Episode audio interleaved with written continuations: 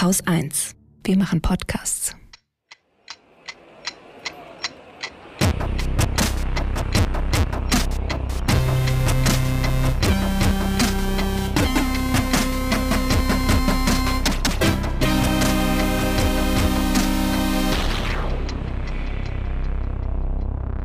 Willkommen zur Wochendämmerung vom 13. Oktober 2023 mit Israel. Neuem aus der Abteilung stimmt halt nicht. Volodymyr Zelensky. Tempo 30. AfD verboten. Dem Einzelhandel. Dem Deutschlandticket. Extinction Rebellion. Shamjaf zu dem Dom zu Dom zu Shamjaf zu Pässen aus Dominika. Russischer Chutzpe. Einer guten Nachricht. Dem Börsenticker. Einem Limerick der Woche. Katrin Rönecke. Und Holger Klein. So, wo fangen wir an? Ukraine wie immer? Habe ich diesmal nicht mehr wirklich viel dabei? Ein bisschen. Zelensky hast du doch gesagt. Ja, ja, das ist alles aber Teil von einem riesen Kaninchenbau. Oh, ein riesen Kaninchenbau. Den Dann mache ich, ich kurz. verirrt habe. Dann mache ich kurz Ukraine und russische Chutzpe.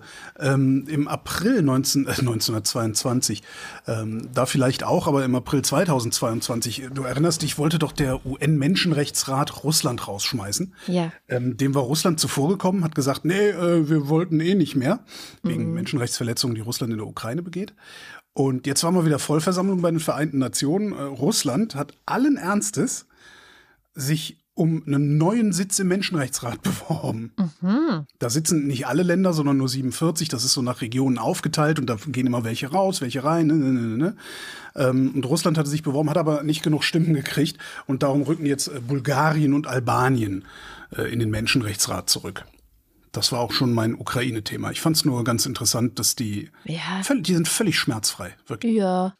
Ja, ja, das ist, äh, das ist, äh, sind sie nicht alleine mit. Und Russland spielt auch eine Ja. große Rolle gleich, also eine große Rolle auch wieder nicht, aber eine Rolle gleich bei meinem Kaninchen. Kaninchenbau, der sehr komplex ist und aber mit Israel angefangen hat. Also, Mhm. ähm, und ich, ich möchte vielleicht vorwegschieben, ich habe diese Woche, es ist nicht annähernd so ausgearbeitet und recherchiert, wie ich mir das gewünscht hätte. Ich habe versucht, irgendwie so viel wie möglich zu lesen zu dem, was am vergangenen Wochenende und seitdem in Israel passiert ist. Und trotzdem ist da noch kein, das ist nicht fertig so, ja. Und da, da muss man, glaube ich, noch länger das Auge drauf haben. Außerdem war ich die Woche ein bisschen krank. Also ich habe so ein paar Schlaglichter und Nachrichten und Diskurse mitgebracht, aber Hut Ja. ab. wieso Hut ab? Äh, ich Du hättest dich nicht Bin- dran getraut. Ich Oder? bin nicht in der Lage, was heißt rangetraut? Ich meine, ich beobachte das natürlich auch alles und mache mir meine Gedanken und lese hier und da insbesondere so, so Einordnungen und Hintergründe, also das, das unmittelbare Habe Mhm. ich Geschehen auch ein paar Tipps. äh, eigentlich nicht so sehr. Aber ich bin nicht in der Lage, meinen Kopf in einer solchen Weise um diese ganze Sache zu wickeln, dass ich, dass ich irgendwie was Sinnvolles beitragen könnte. Ich habe aber dafür Das auch heute ist, sonst äh, nicht viel anderes geschafft, muss man auch sagen. Ist mir nicht Jedenfalls. möglich. Also ich habe mehrere Anläufe versucht, aber ist nicht möglich. Also das Einzige, was ich kann, ist, also die, was halt eindeutig ist, ist, die Hamas hat in Israel den größten Terroranschlag in der Geschichte dieses Landes verübt. Punkt. Und das ist durch nichts zu rechtfertigen. Nochmal Punkt. Was anderes kann ich im Moment. Ich bin nicht in der Lage. Also ich denke die ganze Zeit über allen möglichen Kram nach. Ja. Was bedeutet das für Israel? Was bedeutet das für, für den Nahen Osten? Was bedeutet das für, für die Annäherung zwischen den Staaten Okay. unten? Was bedeutet das für die Bundesrepublik? Was, ja, ich, Wir können ja mal versuchen, einen Anfang mal. zu machen und das wird sich immer weiter sortieren, denke ich, in den nächsten Monaten und Jahren, ehrlich gesagt, ähm, weil ich habe das Gefühl, das Ausmaß dessen, was da gerade passiert, ist ungefähr so wie das mit dem Ukraine-Krieg. Ähm, also, was ist passiert? Die Terrororganisation Hamas, du hast es gerade schon gesagt, hat Israel angegriffen. Ähm, die ist nicht nur eine Terrororganisation, sondern sie ist auch die Regierung im Gazastreifen ähm, also die politische Führung. Und ähm, der Angriff war so massiv auf Zivilistinnen vor allem, also Dörfer, Kibbuzim, aber auch ein Festival, ähm, die in der Nähe der Grenze sind, dass ja viele, viele Menschen, also äh, über 1000 Menschen sind getötet worden, einige verschleppt. Ähm, und äh, das, das Ausmaß des Ganzen ist so, dass die meisten sagen, jeder, jeder Bürger, jede Bürgerin in Israel kennt jemanden oder hat jemanden da verloren an diesem Tag. Ja. Ähm, und das ist so ein bisschen das, das, was man vielleicht, um irgendwie zu begreifen, dazu sagen kann. Insgesamt finde ich das Ausmaß der Gewalt schwer in Worte zu fassen. Also ich habe auch versucht, ja. so wenig Videos wie möglich zu gucken. Die Hamas verbreitet nämlich unzählige Videos von ihren Gräueltaten, die sie da gemacht hat, also von Massakern, von Vergewaltigungen, von Leichen im Netz, weil das für sie Triumph ist, das verteilen zu können auf der ganzen Welt. Ähm, was, glaube ich, auch ganz gut dem zeigt, wes Geistes Kind diese Leute auch sind. Und ähm, unter diesen attackierten Orten, das fand ich zum Beispiel für mich nochmal ganz gut, um es greifbar, greifbar, zu kriegen, war eben ein Festival, ähm, ein Musikfestival. Das ist was, was ich auch kenne, ja, wie das ist, auf mhm. einem Festival zu sein, zu tanzen, zu feiern, mit Freunden da zu sein. Und die Vorstellung, dass man auf einem Festival tanzt, ähm, Musik läuft und dann kommen Terroristen und vergewaltigen und morden, das ist halt etwas, was wahnsinnig unvorstellbar auf der einen Seite ist, aber halt genau zeigt, wie krass dieser Terror ist. Also das einzige Ziel dieses Terrors ist eben Angst und Schrecken zu verbreiten. Und zwar unter allen normalen Menschen, dass Leute denken, so wie ich jetzt, das hätte ich sein können oder ich habe eine Verbindung oder ein Gefühl zu, diesem, zu dieser Situation, zum Beispiel ein Festival. Und das ist letztendlich ja auch die Botschaft von, von Terror. Das hättest du jetzt sein können. Also das ist die Botschaft mhm. an alle Menschen in Israel. Das könntet ihr sein oder ihr seid als Nächste dran. Äh, da kommt noch was dazu, was ich auch noch hervorheben will. Das hatte eine Autorin in der Taz ganz schön, schön, schön ist nichts daran, aber ganz gut nochmal beschrieben, wie auch Frauen in besonderem Maße Opfer dieses Terrors sind. Also klar, Opfer waren alle, junge, alte, Männer, Frauen, Kinder. Aber äh, sie hebt nochmal hervor, dass eben diese Vergewaltigungen, die da auch passiert sind und von denen auch viele Überlebende berichtet haben, also dass Menschen da vergewaltigt wurden, neben den Leichen ihrer Freunde zum Beispiel, und dass auch teilweise gefilmt wurde, wie die verschleppt werden, die Frauen, und dass ein großer Teil derjenigen, die verschleppt sind, oder ein überproportionaler Teil, eben Mädchen und Frauen sind, alle Altersgruppen auch. Ähm, das hat auch was, ähm, und sie stellt das in einen Zusammenhang mit eben islamistischem Terror tatsächlich etwas, was mich auch direkt an diese Boko Haram-Entführungen von den Schulmädchen in Nigeria erinnert hat. Also das nochmal vielleicht auch zur Einordnung, wie krass dieser Terror ist. So. Und der erste, und deswegen hatte ich Zelensky mit auf meiner Themenliste, der erste, der mich so ein bisschen, ich weiß auch nicht, also es hat, ich habe ja immer so ein positives Gefühl sowieso bei Zelensky, also wenn er irgendwie Reden hält. Ähm, es gibt ja dieses schöne Buch mit seinen Reden. Das, ich finde, er ist ein wahnsinnig guter Präsident und ich finde, er ist ein wahnsinnig guter Mensch, der eine Klarheit auch in das ist es, Klarheit, ja. Der, der, viele ja. krasse Situationen, die wahrscheinlich uns alle irgendwie überfordern, reinbringt. Ähm, und er hat am 8. Oktober, also am Sonntag direkt, eine Videobotschaft. Er redet ja viel in Videobotschaften, vor allem eben auch für seine eigene Bevölkerung. Hat er die Solidarität der Ukraine mit den Opfern in Israel äh, ausgedrückt. Und er sagt, unsere Position ist absolut klar, egal wo auf der Welt. Äh, wer Terror und Tod bringt, muss zur Verantwortung gezogen werden. Und weiter sagt er, die Terrorattacke gegen Israel war präzise geplant und wir alle wissen, welche Terrorsponsoren die Ausführung dieser Attacke unterstützt haben könnten. Ми в Україні особливо сприймаємо те, що сталося, тисячі ракет в небі Ізраїля, Люди вбиті просто на вулицях, розстріляні машини з цивільними, знущання з заручників. Усе це, на жаль, терор приніс і на вулиці українських міст та сіл, і наша позиція абсолютно чітка. В будь-якій точці планети кожен, хто несе терор і смерть, повинен за це відповідати. Сьогоднішній терористичний напад на Ізраїль був ретельно підготовлений. Увесь світ розуміє, які саме спонсори терору могли спонукати та забезпечити організацію цієї атаки. Womit er auch indirekt äh, auf Iran und Russland anspielt. Nein, eigentlich nicht indirekt, sondern ziemlich ich direkt. Ich sagen, also Iran, Russland, Russland ist ein bisschen unklar, aber da ging Hamas ja, ja auch ein und aus. Ähm, ja. ja. Genau. So. Türkei. Türkei, wer weiß, ja, das ist alles so ein bisschen, ja. Äh, deswegen ist diese große Weltlage, das meinte ich ja vorhin, wie es jetzt weitergeht, das werden wir wahrscheinlich äh, erst zu begreifen beginnen in den kommenden Monaten und Jahren. Ja, und was wir damit machen, ne? also ja. Katar äh, finanziert die Hamas auch. Ne? Genau. also, also, ne? Alles, alles nur gebracht. Deswegen ist es auch so ein Kaninchenloch. Es ist wirklich groß. Was Israel dann gemacht hat, das war erstmal äh, 300.000 Reservisten zu mobilisieren, klar, und natürlich auch zurückzuschießen, also Gaza anzugreifen. Und dann war es so, wie es immer ist. Also ich habe vor allem bei der BBC das sehr kritisch beobachtet, dass sich die Medienberichterstattung irgendwann fast mehr um die Angriffe durch Israel gedreht hat, als um die ursprüngliche Terrortat. Ähm, und das hat dann wieder ganz schnell dazu geführt, dass diverse Menschen auf der ganzen Welt so eine, was ich äh, gutes Wort dafür finde und noch keine deutsche Entsprechung gefunden habe, Both-Sidism.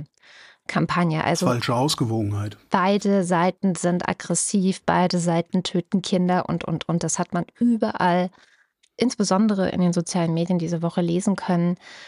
Und ich habe echt auch vielen Accounts so auf Instagram äh, vor allem auf Instagram eigentlich musste ich entfolgen, weil das da eben, ja, ich das Gefühl hatte, die Leute haben echt ihren moralischen Kompass verloren. Ja, ja das ist so, ein, so eine, so eine, ja, die sind ja selber schuld. Ne? Die, die Israelis, die sind ja selber schuld. Was, Nicht nur, sie sind ja selber schuld, sondern sie sind die Bösen in dem Ganzen und Palästina befreit ja, sich jetzt. Ja, das, das, genau, dann, dann dieser, dieser Befreiungskampf, dann gibt es so eine Vokabel, die immer wieder benutzt wird, auch gerne von den Medien, ist die Gewaltspirale, das tut mir auch also das, das ist auch so ein Ding, das letztendlich unterstellt, dass es irgendwo einen Anfang gegeben hat, von dem aus diese Spirale so hochspiralisiert oder was Spiralen halt so machen. Ähm, und dieser Anfang kann ja eigentlich nur die Staatsgründung Israels gewesen sein, beziehungsweise ja. äh, die, die, die ersten Einwanderungswellen dann auch schon äh, in, den, in den frühen 20er Jahren des äh, 20. Jahrhunderts. So, 20er mhm. Jahre, 20. Jahrhundert. So. Ja, nee, kommt einem nee, 10er Jahre des 20. Jahrhunderts, so rum. Entschuldigung. Ähm, und das funktioniert halt auch nicht. Ne? Nee. Weil das Ein ist, was, was Hamas da gemacht hat, ist durch nichts zu rechtfertigen. Genau. Das ist durch nichts zu rechtfertigen. Und alles, was da noch kommen kann, äh, das ist, es muss notwendigerweise ein Relativierungsversuch sein. ja. ja. Genau. Und gerade auch, und das hat besonders geschmerzt in der feministischen Bubble, also nicht nur international, auch hierzulande, international eh. Also ich habe das Gefühl, die internationale Linke, also so internationale, ich sag mal, postkoloniale und feministische äh, Menschen sind halt so total in diesem Film, dass sie im Grunde das Gefühl haben, naja, also das, was Israel mit Palästina macht, das ist das gleiche wie der Kolonialismus, äh, der die Schwarzen betroffen hat oder auch die Indigenen in, in äh, Amerika. Ja, oft also, ist bei den Linken das, die Sprache komplexer als das Denken. Ne? Ja, ja, genau. Und deswegen war ich sehr erleichtert und dankbar, als Antje Schrupp diese Woche auf Mastodon Folgendes äh, schrieb, was ich auch auf einen Fakt bezieht, den ganz viele einfach ausblenden. Ähm, die Palästinenser sind ja mehr oder weniger in Gaza eingeschlossen. Die meisten sagen ja, Israel ist daran schuld, aber das liegt hm. auch an Ägypten. Nämlich Ägypten hat die Grenzen einfach dicht gemacht. Die wollen halt keine palästinensischen Geflüchteten in ihrem Land haben. Ja, so, so wie wir, wie alle Scheißländer auf dieser Welt, sagen so, ja, äh, politisch mischen wir uns vielleicht hier und da ein bisschen ein, aber wenn dann Geflüchtete zu uns kommen wollen, nee, dann haben wir die Grenzen dicht, die lassen wir nicht rein. Und ich finde, dass Antje Schrupp dazu sehr hellsichtig was Schönes geschrieben hat, deswegen zitiere ich sie jetzt. Jetzt scheint es doch so zu sein, dass Ägypten keine PalästinenserInnen reinlassen will. Was ist das für eine scheinheilige Solidarität, wenn es doch angeblich um die Leiden der palästinensischen Zivilbevölkerung geht? Wenn man Israel das Recht zugesteht, gegen die Hamas militärisch vorzugehen, um sich zu schützen, und dass das auch notwendig ist, dann dürfte ja nun klar geworden sein, dass das bedeutet automatisch und unausweichlich, dass auch die Palästinenserinnen, die von der Hamas als lebendiges Schutzschild missbraucht werden, gefährdet sind. Wo sind bitte die lauten Aufrufe derer, die sich angeblich für das Leben und Leiden der Palästinenserinnen interessieren, an Ägypten diese Blockadehaltung aufzugeben? Wo ist die Kritik daran, dass Hamas das Leiden der Bevölkerung in Gaza nicht nur in Kauf nimmt, sondern in perfider Weise mit einkalkuliert hat? Wenn irgendwann klar geworden ist, dass die Palästinenserinnen nicht in erster Linie unter, unter, Israel leiden, sondern unter ihren eigenen Anführern, dann steht es doch wohl jetzt glasklar vor Augen. Ach, das steht ja auch schon lange ja, glasklar vor Augen. Ich ja, das ich ja meine, auch, jeder, ja jeder politische Akteur, ja. genau, jeder politische Akteur in, in dieser Palästinenser-Geschichte, also da im Nahen Osten, äh, benutzt die Palästinenser im Grunde als Geiseln, um Politik gegen Israel machen zu können. Ja. Äh, weil die Probleme, die da sind, die wären ja auch auf, auf, auf ganz andere Weise lösbar als nur im, im, im, im ja, israelischen Kernland, wenn du so willst. Ja. Also die könnten auch im Libanon gelöst werden, die können auch in Syrien gelöst werden. Das, das, das, ne, die könnten ja alle mal in einem Strang ziehen. Und damit haben sie ja auch angefangen. Das ist ja das Interessante. Ist nicht, dass, dass, dass die Saudis und die ISIS miteinander reden. Das ist, ja. Das ist ein, ein Riesenschritt in eine friedlichere Zukunft, äh, in der man diese Palästinenser-Geschichte vielleicht auch irgendwie in den Griff kriegen kann. Und genau Griff jetzt kommt Hamas. Hätte, ja. genau. Hätte, ja. genau. Und jetzt genau jetzt kommt Hamas. Und es würde mich nicht wundern, wenn sie genau deswegen auch gekommen sind. Das sind einige Analysten, die das auch äh, sagen. Das Dilemma, was natürlich da ist, ähm, Zivilisten anzugreifen, ist nicht also ist nicht in Ordnung. Das ist eine internationale Regel. Das gilt für alle Kriege und für alle Kriegsparteien und gilt tatsächlich hier für beide Seiten. Ähm, jetzt hat Hamas gezielt ZivilistInnen angegriffen und auch entführt, vergewaltigt und so weiter. Das heißt, das ist ein ganz klarer, krasser Verstoß gegen alles. Ja, also da brauchen wir nicht drüber streiten.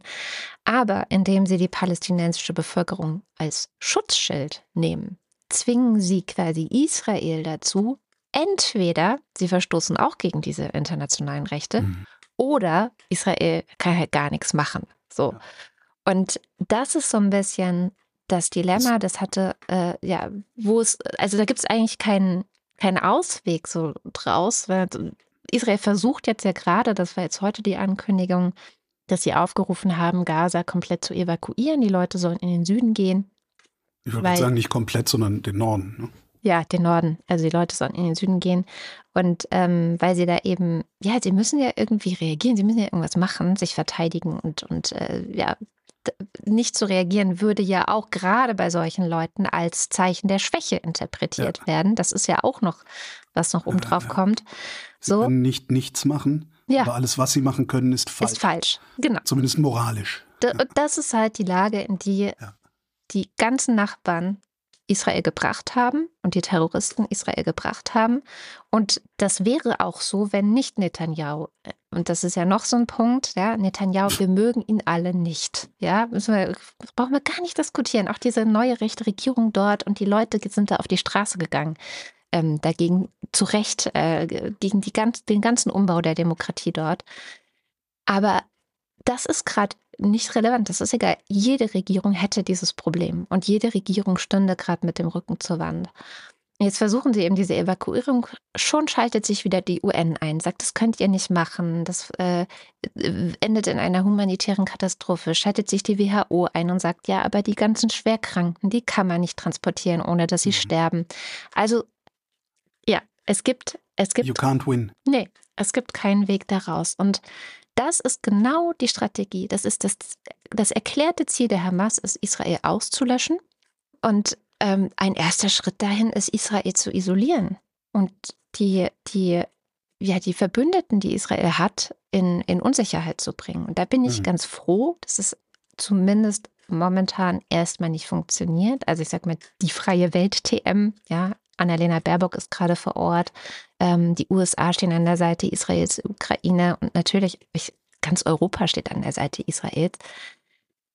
Trotzdem, es gab ja eine sehr direkte Reaktion der EU, die gesagt haben, okay, erstmal keine Gelder mehr nach Gaza mhm. und dann doch wieder zurückrudern, ha, können wir das machen? Das wird ja auch gebraucht, da sind ja so viele Kinder. Und das mit den Kindern, das kann man auch gerade überall lesen. Ja, die Hälfte der Bevölkerung in Gaza sind Kinder. Ähm, das sind ganz junge Menschen, die da leben. Und das, auch das ändert nichts daran, dass sie alle benutzt werden ja. in einer langfristigen Strategie, die darin münden soll, dass Israel nicht mehr auf der Landkarte ist. Äh, Iran habe ich noch gar nicht erwähnt. Wie spielt Iran da noch mit rein? Also es gibt diverse ähm, nicht nur Spekulation, auch ein Sprecher der Hamas hat gesagt, dass äh, Iran die Hamas dabei unterstützt hat bei diesem äh, bei dieser Attacke und dass ähm, Iran auch davon wusste. Iran bestreitet das, davon gewusst zu haben. Mm, Iran bestreitet auch an Atomwaffen zu erforschen. Ja.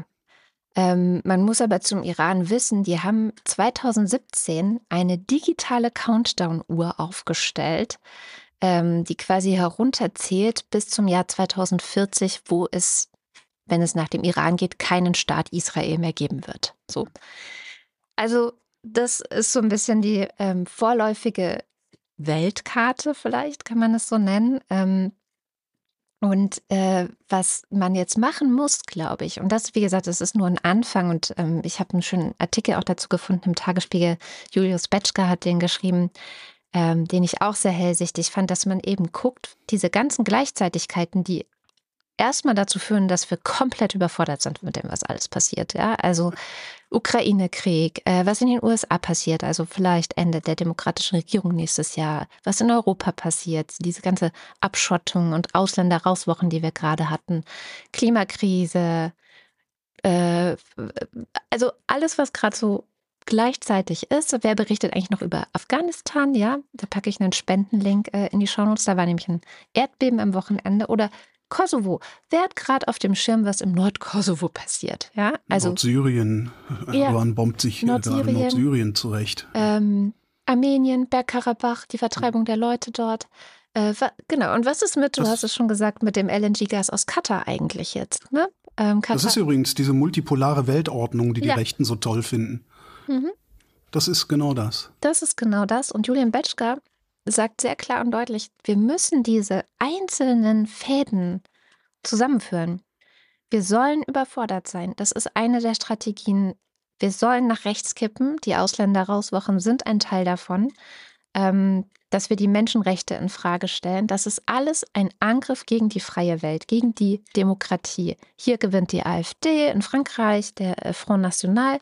Leute wie Netanyahu gewinnen auch dadurch, was wiederum die Israel-Feinde zusammenschweißt, was wiederum der Hamas in die Hände spielt, die mit Iran verbandelt sind, der mit Russland kooperiert und so weiter und so fort. Also wir müssen diese ganzen Fäden mehr und mehr zusammennehmen und zusammendenken und uns überlegen, wo sind wir da und welche Rolle spielen wir da. So unangenehm das auch ist. Ja, und selbst, was heißt, welche Rolle spielen wir da? Also die, die Frage ist ja eher, welche Konsequenzen ziehen, ziehen wir, daraus? Und letztendlich, wenn du, wenn du ich sag mal, da ein bisschen rauszoomst und dir das anguckst, du kommst immer wieder an ein paar Ländern vorbei und zwei davon sind Iran und Russland. Ja, die wollen die Welt brennen sehen, auf eine Art. Anscheinend, ja. Und ich sehe aber nicht, dass der Westen, egal wo, also die, die, die, die, die liberalen Demokratien oder sonst was, also weder die Bundesrepublik, die EU sowieso nicht, äh, weil pff, die ist politisch unbedeutend, also zumindest geopolitisch unbedeutend, die USA auch nicht. Ich sehe nicht, dass irgendjemand eine Antwort auf die Frage hat, wie gehen wir denn mit Russland und dem Iran um?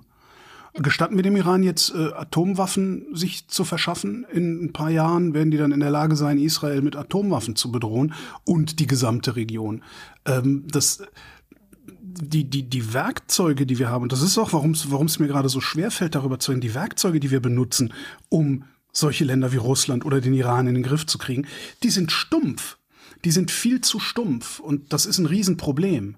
Wir kämpfen, das war eine Metapher, die ich gefunden habe bei meiner Recherche, ich weiß gar nicht mehr wo, ähm, in einem der vielen Texte, die ihr in den Shownotes findet. Wir kämpfen mit einer Hand auf den Rücken gebunden, war eine Metapher. Ach so, das ist, das ist, was äh, immer über Israel gesagt wird. Ich weiß nicht, von wem das stammt, aber Israel muss halt immer mit einer Hand hinterm Rücken kämpfen, ja. Ja, genau. Eben weil sie diese, dieses, dieses moralische Dilemma haben, dass da so viele Zivilisten äh, einfach als Schutzschild benutzt werden auch. Ja. Aber das geht ja noch darüber hinaus. Was ist mit unseren Russland-Sanktionen? Was ist mit unseren Iran-Sanktionen? Was ist mit unserer, mit unseren Rüstungsausgaben? Hm. Ja, warum, also das, das ist alles, das sind Fragen, die müssen wir dringend diskutieren. Und äh, die Antwort kann nicht lauten, nein, wir exportieren einfach keine Waffen mehr. Äh, nein, wir lassen die Bundeswehr so, so wie sie ist, äh, solche Sachen. Das funktioniert nicht mehr und das sehen wir gerade. Das funktioniert alles nicht mehr, ne. So, und okay. mit einer Lösung kommt niemand um die Ecke, außer vielleicht mal der ein oder andere Sicherheitsexperte oder, oder irgendeine Expertin für internationale Beziehungen, aber die können natürlich ihre Fachzeitschriften vollschreiben, wie sie wollen, solange das im Deutschen Bundestag nicht ankommt und solange sie sich da irgendwie äh, äh wie im Kindergarten über äh, irgendein Scheißdrecks Gendersternchen oder sowas aufsprühen. Das ist es in, halt, ja. in Bayern irgendwelche wirklich völlig lappigen Bierzeltreden halten und dafür dann gewählt werden, solange wir, das wird eine, wir, wir, wir haben dunkle Zeiten vor uns.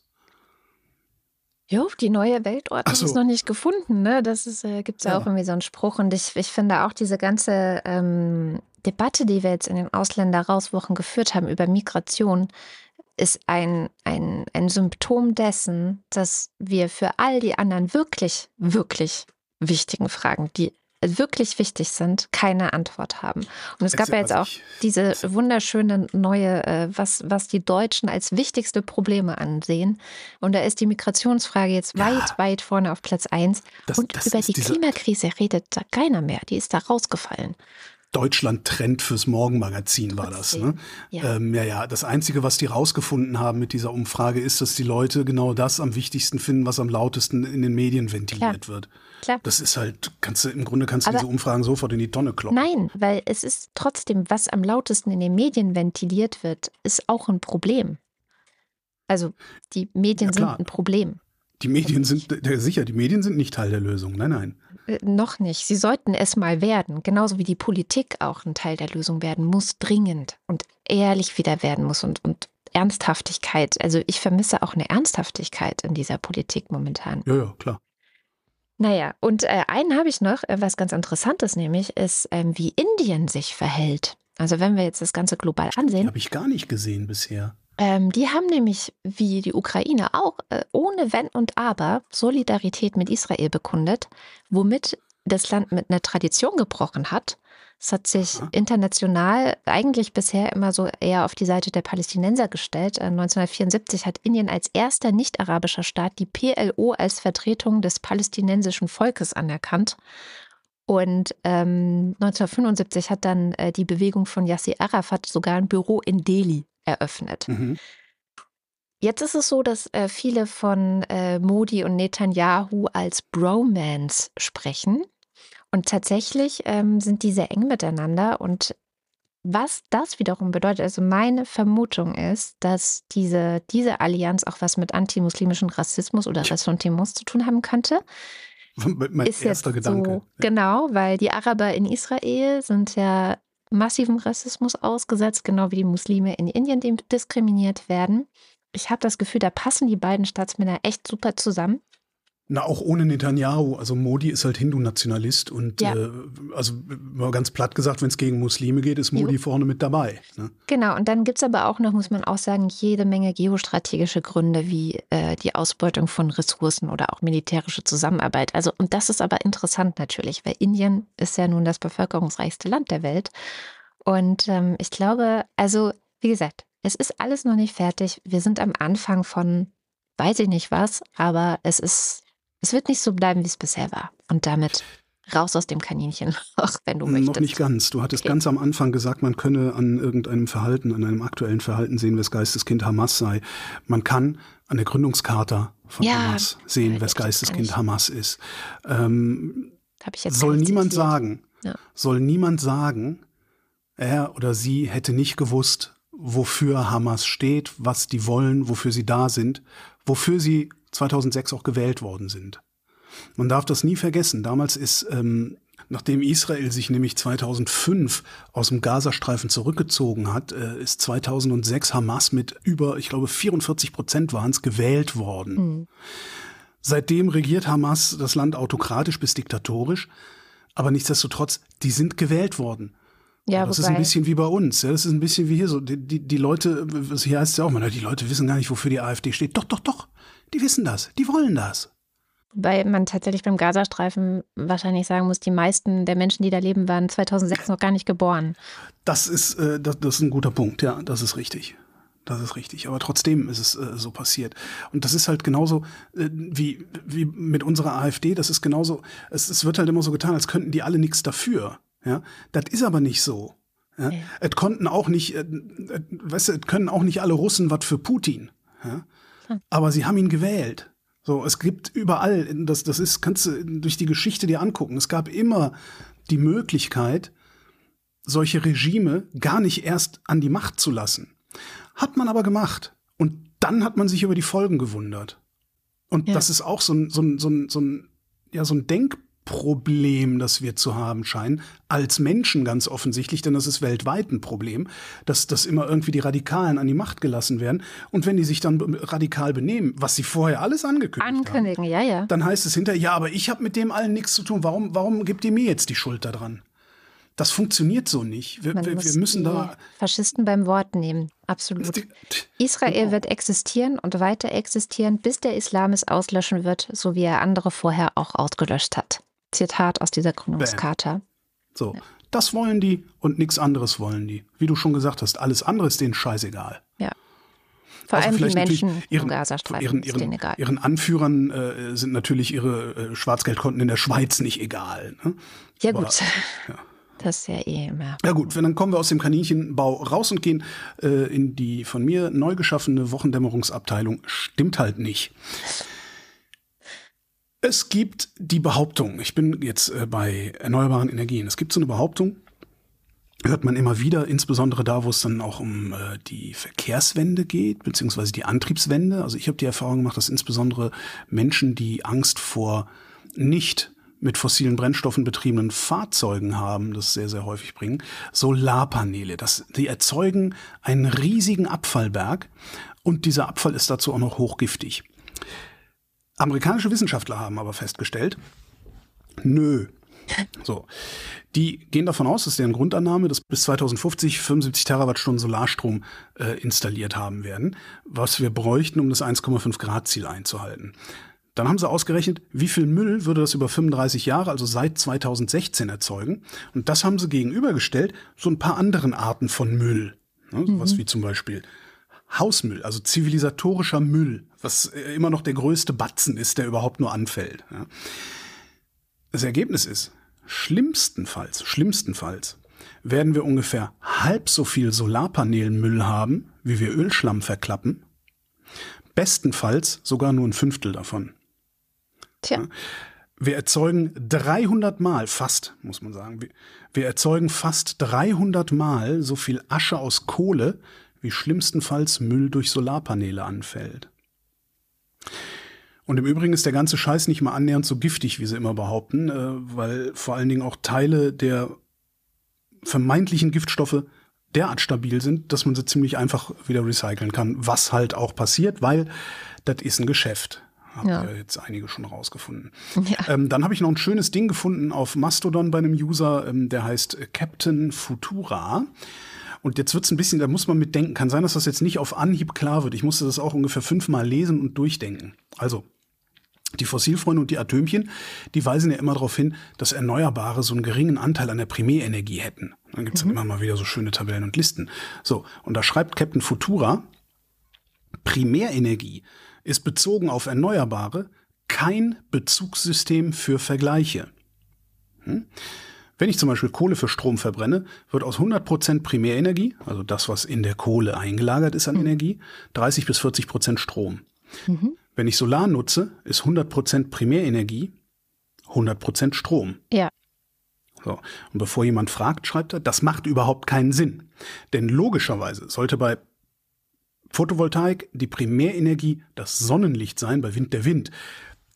Da aber beide potenziell unbegrenzt verfügbar sind und nicht vom Menschen beeinflussbar, ja, hat man sich halt entschieden, das anders zu definieren. Ha? Daher ist jetzt bei Sonne und Wind Primärenergie, was an Strom rauskommt. Das heißt, bei Kohle und Atom sind die Verluste mit drin, bei Erneuerbaren nicht. Und so kann man Erneuerbare künstlich kleinrechnen. Das ja, heißt, Ne? Ich musste echt ein bisschen nachdenken. Ja, da werden Äpfel mit Birnen, ja. ne, da werden Äpfel mit Birnen verglichen, indem nämlich einerseits bei den Fossilen auf den Input geguckt wird und andererseits bei den Erneuerbaren auf den Output. Also bei den Erneuerbaren ist Output gleich Input.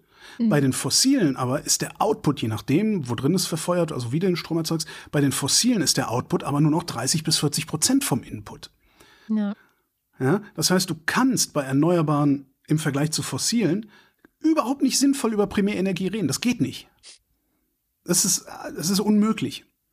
Muss man ein bisschen drüber nachdenken. Ich verlinke das auch und könnt ihr euch das fünfmal durchlesen. Vielleicht seid ihr auch einfach schlauer als ich und habt schneller. Äh, der Bonus ist übrigens, wenn bei Fossilen der Output kleiner als die Hälfte vom Input ist, weil der Rest Abwärme, ne? mhm. bei Erneuerbaren aber der Output gleich Input ist, dann würden wir, wenn wir Erneuerbare verdoppeln, mehr als die Hälfte der Fossilen einsparen können. Hm? Ja. Müsste ich mir jetzt nochmal aufzeichnen? Ich habe ja, nämlich dann immer in Mathe, fängt es irgendwann an, dass ich, Moment, ich brauche einen Stift, warte, ja, ich muss genau, das aufschreiben, genau, genau. warte mal. Und weil ich halt in Dreisatz noch schlechter bin als alle anderen, äh, habe ja. ich da wahrscheinlich noch länger für gebraucht. Fand ich aber eine ganz schöne, ganz schöne Rechnung. Also wann immer jetzt jemand mit Primärenergie ankommt, Ignoriert es einfach. Sag ihm einfach, nee, komm, Kategoriefehler, geh weg. Soll er sich selber überlegen, wie er das äh, hinkriegt. Und dann habe ich noch einen, der nicht stimmt. Wir haben ja in der Politik weil, weil ja auch Ausländer-Rauswochen sind, dann kocht dieses Thema immer wieder hoch. Das ist äh, vor vielen Jahren gab es, es gibt schon seit Jahren dieses Thema und zwar das Thema Pull-Faktoren. Mhm. Ähm, das ist ja was, was PolitikerInnen gerne anführen, wenn es darum geht, Zuwanderung zu begrenzen. Nicht? Also die ähm, erzählen dann die Geschichte, die sagt, dass Migranten fast ausschließlich, je nachdem, wie weit rechts du stehst, ist die Ausschließlichkeit größer oder kleiner. Die würden fast ausschließlich nur deswegen zu uns kommen, weil unsere Sozialsysteme so attraktiv sind. Ne? Pull-Faktoren. Mhm. Jetzt hat die Frankfurter Allgemeine Sonntagszeitung von letzter Woche oder dieser, was ist eigentlich Sonntag? Ist Sonntag? Also der letzte Sonntag, ist es diese Woche oder letzte Woche? Für mich beginnt die Woche am Montag. Also okay, war es letzte Woche. Letzte Woche. Die äh, Sonntagsfatz von letzter Woche, die hat tatsächlich mal was gemacht, was eigentlich Journalismus sein sollte, und zwar schon immer und überall, was aber viel zu oft einfach unterbleibt. Die haben nämlich nicht einfach nur nachgeplappert, was irgendwelche Politikerinnen sagen, sondern die haben nachgefragt. Mhm. Stellt sich raus, es gibt keine belastbaren Daten, die die Erzählung von den Pull-Faktoren stützen würde keine. Gut, das ist eigentlich das nichts ist, Neues, aber ja. Ja, das ist so intuitiv, ist das Nee, da gab es auch vorher schon Forschung zu, aber ja. Und ja, ja klar, aber die haben es mal zusammengefasst. Die haben halt irgendwie mhm. vier oder fünf ExpertInnen befragt. Es ist also am Ende ist diese ganzen Pull-Faktoren das Spökenklickerei von Politikerinnen und Politikern. Das ist ja. einfach nur Gelaber von Leuten, die uns Angst machen wollen oder die irgendwas durchsetzen wollen und darum Lügen verbreiten. Ja. Entschuldigung, Bullshit. die Unwahrheit sagen, weil Lüge bedeutet ja, dass sie wissen, dass sie die Unwahrheit sagen. Vielleicht sind sie ja auch einfach nur inkompetent. Das hat der Harry G. Frankfurt ganz schön als Bullshit dann ähm, ge, ge, benannt, weil er sagt so, der Bullshit, der interessiert sich halt überhaupt nicht für die Wahrheit. Ist ihm völlig schnurz, genau. er denkt sich einfach ja, genau, irgendwas aus. Genau, genau, genau. Ja. Im Übrigen, das ich glaube im letzten oder vorletzten Satz dieses längeren Artikels fand ich auch ganz schön. Im Übrigen war dann auch niemand in der Lage zu sagen, wie viel Geld die Asylanten, die Schlimmen, denn tatsächlich in ihre Heimatländer zurücküberweisen würden. Hm. Was ja die andere große Erzählung dieser Tage ist, man darf diesen Menschen kein Geld geben, weil das fließt ja dann ins Ausland ab und dazu ist es nicht gedacht. Darum machen wir Sachleistungen, die wir im Übrigen aus einem ganz anderen Grund machen. Ich hatte da mal in einem sozialen Netzwerk, ich weiß nicht mehr in welchem, hatte ich mal einfach so gefragt, was, was, was soll eigentlich der Quatsch mit diesen Sachleistungen? Mhm. Und, so. Hm. und dann antwortete jemand, ist ganz einfach, wenn du Sachleistungen an die Geflüchteten verteilst und die Asylbewerber und sonst, also an, an alle, wenn du Sachleistungen verteilst und kein Geld, dann muss irgendjemand diese Sachleistungen bereitstellen. Und die Bereitstellung kannst du als Auftrag an deine Kumpels vergeben. Oh, wow. das ist natürlich nur eine Arbeitshypothese, aber ja. ich finde eine sehr plausible. Ja. So, aber immerhin, solange der Finanzminister solcherlei Unsinn erzählt und äh, unsere Medien regelmäßig daran scheitern, diesen Unsinn auch als solchen zu benennen, kommt ja. halt auch niemand auf die Idee, mal beim Finanzminister nachzufragen, warum er denn immer noch nichts Wirksames gegen Steuerhinterziehung unternommen hat. Ja? Weil die kostet uns um die 100 Milliarden Euro jährlich. Steuerhinterziehung. Das heißt, nochmal, Christian Lindner, der Bundesfinanzminister, behauptet, es sei ein Problem, dass Asylanten Geld bekommen weil sie das in ihre Heimatländer überweisen würden. Er ist nicht in der Lage zu sagen, um wie viel Geld es wirklich geht. Und er kümmert sich nicht um 100 Milliarden entgangene Einnahmen jährlich für die Bundesrepublik Deutschland durch Steuerhinterziehung. Das macht unser Bundesfinanzminister. Ja, gut. Prioritäten, ne? Ja, Prioritäten, ja, ja, ja. Äh. Ich habe noch einen aus der FDP, willst du? Immer her, ich habe nachher auch noch einen. Gibt, einen. gibt einen neuen Kabinettsentwurf zur Straßenverkehrsordnung. Da gibt es seit ein paar Jahren eine Initiative, sind mittlerweile fast 1000 Kommunen dabei. Die würden gerne einfach nicht, dass ein Bundesgesetz darüber bestimmt, was auf ihren Straßen passiert, sondern die wollen das selber eigenständig ja. frei entscheiden, was gilt. Zentrale Forderung tatsächlich von dieser Initiative, lebenswerte Städte nennen die sich. Zentrale Forderung von denen ist tatsächlich, ähm, wir wollen Tempo 30 da anordnen dürfen, wo wir es für notwendig halten, wo wir es für notwendig halten Einfach nur, wir wollen das. Ne? Notwendigkeiten kann man ja verhandeln, aber die wollen es halt sagen können. Und sie wollen Tempo 30 auch auf Hauptverkehrsstraßen anordnen können, was sie nicht dürfen, außer wenn Baustelle ist oder sowas. Krass. Ähm, das muss ich mir vorstellen. Das in die, ne? Genau, ja, das in die neue Straßenverkehrsordnung reinzuschreiben, hat sich die Bundesautofahrerregierung leider nicht getraut. Das heißt, es bleibt, du brauchst für Tempo 30 auf Hauptverkehrsstraßen eine besondere Gefahrenlage. Ein cooler Politiker oder eine coole Politikerin würde ganz einfach die Hauptverkehrsstraße als besondere Gefahrenlage definieren. Ja. oder zumindest diejenigen Straßen, auf denen nur eine Spur pro Richtung oder weniger vorhanden sind oder sowas, weil ich empfinde das oft als Gefahrenlage, äh, die, ich, die ich da äh, antreffe, wenn ich mit dem Fahrrad, im Motorrad oder zu Fuß unterwegs bin. Ähm, und geht aber nicht, weil um Fußgänger, Fahrradfahrerinnen geht es nicht, sondern es geht in der Straßenverkehrsordnung immer noch um Autoverkehr. Also Verkehr ist immer noch Autoverkehr gemeint. Und der muss, und das steht da wirklich drin, sicher und leicht fließen können. Hm. Im November muss das noch durch den Bundesrat, die werden eh zustimmen, weil alle Angst vor aggressiven Autofahren haben. Und das Witzigste ist, das habe ich dann so nebenbei noch mitbekommen, dieser ganze Irrwitz, der kommt aus der Kaiserzeit. Ja, die erste Straßenverkehrsordnung überhaupt, die ist in der Kaiserzeit mal aufgeschrieben worden und die hieß Gesetz über den Verkehr mit Kraftfahrzeugen. Weil klar, ne, war neu, die Ja, ja, Reichen klar. konnten sich das nur, sich nur, ja. nur die Reichen konnten sich das leisten, sind wie die Blöden durch die Gegend gebrettert und haben Leute überfahren. ja. Ne, Und dann musste das dann irgendwann geregelt werden. Straßenverkehrsordnung ist eingeführt worden von unseren nationalsozialistischen Freunden 1934. Und in dem Ding stand die Präambel, ist jetzt nicht mehr drin, aber da stand drin. Achso, warte mal, das muss ich anders. Die Förderung. Das, nee, ich mach das nicht. Doch, ich mach das. Die Förderung des Kraftfahrzeugs ist das vom Reichskanzler und Führer gewiesene Ziel, dem auch diese Verordnung dienen soll. So, das stand da drin. Und das, das steht, wie gesagt, da nicht mehr drin.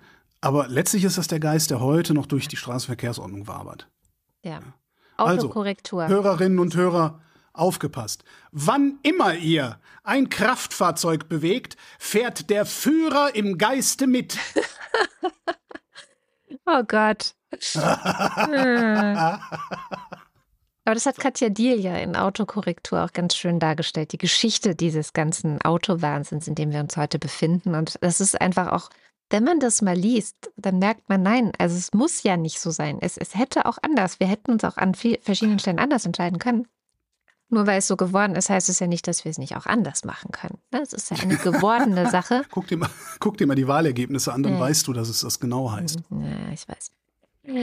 Ich bleibe bei Herrn Wissing. Eine Sache hat er nämlich auch noch nicht auf die Reihe gekriegt und dafür wird er gerade auch sehr von den ähm, Länder-VerkehrsministerInnen kritisiert. Ähm, es steht langsam mal eine Entscheidung an, ob es mit dem Deutschlandticket weitergehen kann.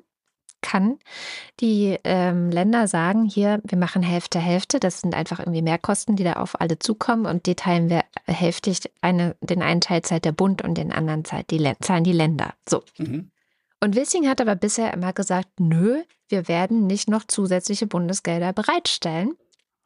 Ähm, weil, äh, keine Ahnung, ähm, das geht hier um ein paar Milliarden, also irgendwie ähm, vielleicht 1,5, vielleicht 2 Milliarden, so irgendwas in dem Dreh. Es ist nicht sehr viel Geld, über das gestritten wird, verglichen mit anderen Ausgaben oder wenn wir dann diese 100 Milliarden nehmen, die wegen Steuerhinterziehung draufgehen. Oder nehmen wir die fossilen Subventionen. Also du kannst nehmen, was du willst.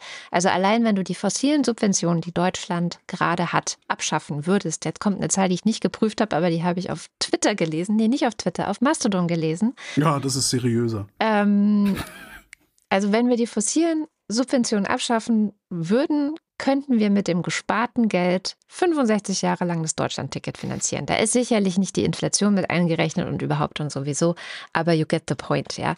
Also äh, es ist eine Entscheidung, die ein, man einfach treffen kann, treffen muss. Und dann macht man halt woanders, sagt man, nee, das ist jetzt nicht mehr zeitgemäß. Und wäre vielleicht auch gut für die Sektorziele, die es ja nicht mehr gibt, aber die auch die äh, Länder sagen, dass sie es eigentlich nicht gut finden, dass es eine Abkehr von den Sektorzielen gab, sondern sie fänden es eigentlich gut, wenn es wieder auch Sektorziele für den Sektor Verkehr gäbe und wenn der Bundesverkehrsminister etwas tun würde, damit diese Ziele dann auch eingehalten werden könnten. Also eigentlich steht er komplett alleine da. Der ist, der ist ein richtiger Totalausfall, der Wissing, oder? Hat, oder hat, ist, ist irgendwas. Keine Ahnung. wirklich- Also ich meine, immer wenn er in den äh, Medien zu hören ist, sagt er, ja, Erfolgsmodell Deutschland-Ticket, aber er tut gerade nicht sonderlich viel Ja. dafür, dass es weitergeht. Und ich kann die Länder auch verstehen, dass sie sagen, wir wollen Hälfte, Hälfte. Also, ne, das ist eine gute Idee, aber der Bundesverkehrsminister muss auch mal was dafür tun, dass es hier in diesem Land mit der Mobilität vorangeht. Und es gibt mehr Kosten durch das äh, Deutschland-Ticket, weil tatsächlich offenbar die Leute dann auch mehr fahren. Das heißt, du brauchst mehr Personal und das Ganze wird teurer. Okay, aber ja, das, also, naja, Klappe zu, Wissing, Was- also, ja. Wa- Was mich bei diesem Begriff fossile Subventionen, da, da, das kann ja dann alles sein, das ist ja dann Ja. auch meine Gasheizung und so. Ähm, was, was mir immer wieder mal auffällt und wo ich jedes Mal äh, aus irgendeinem Grund nicht, nicht, nicht dran gedacht habe, mir das mal, mal, mal zu recherchieren. Vielleicht weiß es aber irgendwer aus der Hörerschaft oder aus dem Faktencheck zufälligerweise.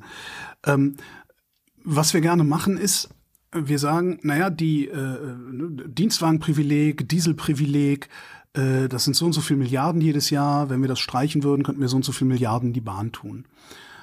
Was bei diesen Vergleichen immer nie dabei steht, ist, wie viel, mit wie viel subventionieren wir die Bahn denn heute schon? Hm, Das ist immer so ein bisschen, so ein bisschen mein Problem, weil wenn du sagst, nein, wir streichen jetzt sämtliche Subventionen rund um den privat genutzten Pkw oder auch den geschäftlich genutzten, rund um den Pkw, rund ums Auto, rund um den das, das, das, ja, Verbrenner-Pkw, streichen wir sämtliche Subventionen.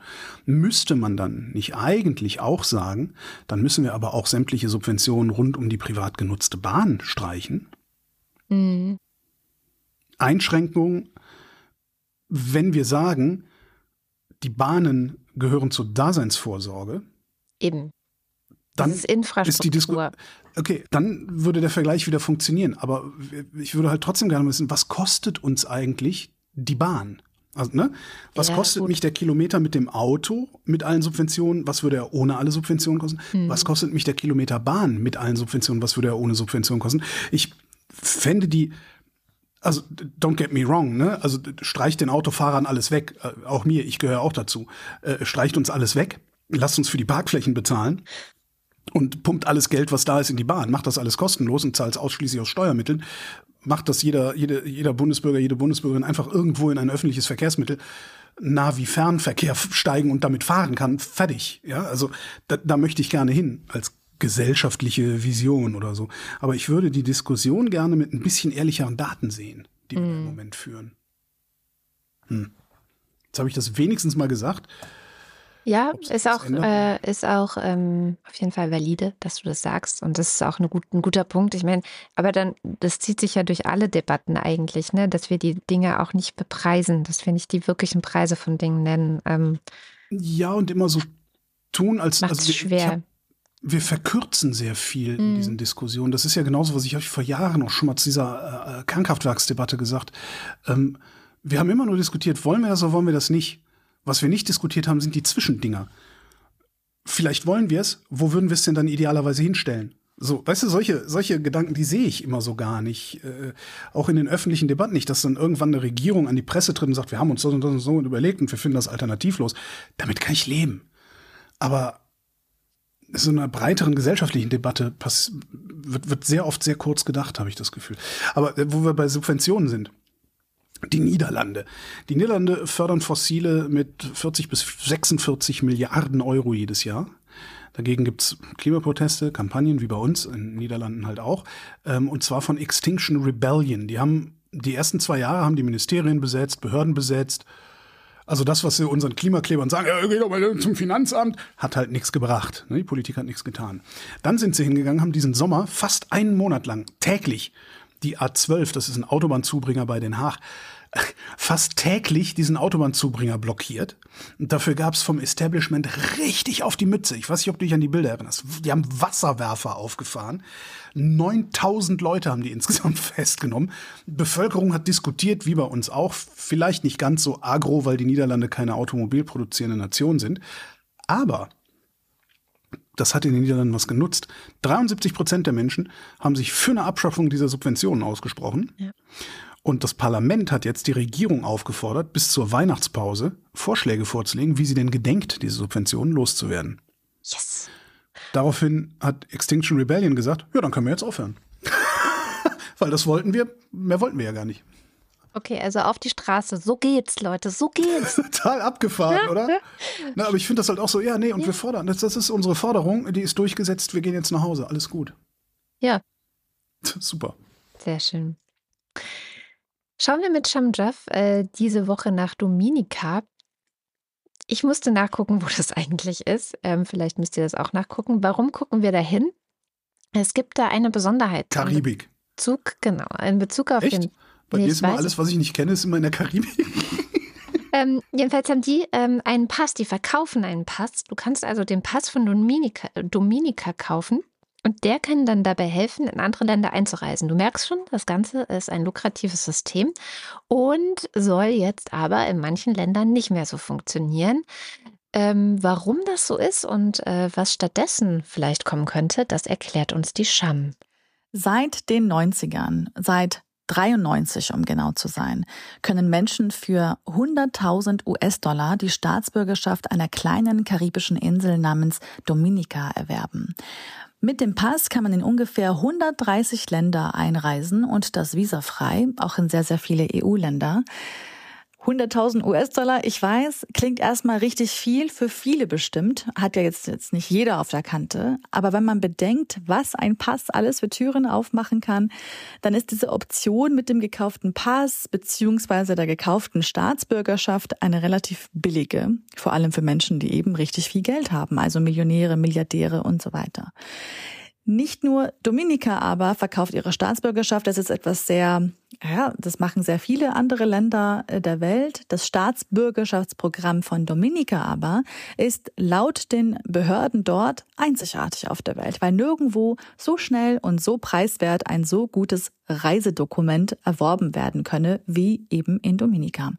Sie behaupten auch, dass sie Sorgfaltspflichtprüfungen bei allen InvestorInnen, sprich bei allen neuen BürgerInnen durchführen. Also genauer hinschauen, wer BürgerIn wird, wer sie sind, wer sie in ihren Heimatländern waren und ob sie verfolgt werden, angeklagt worden sind und so weiter und so fort.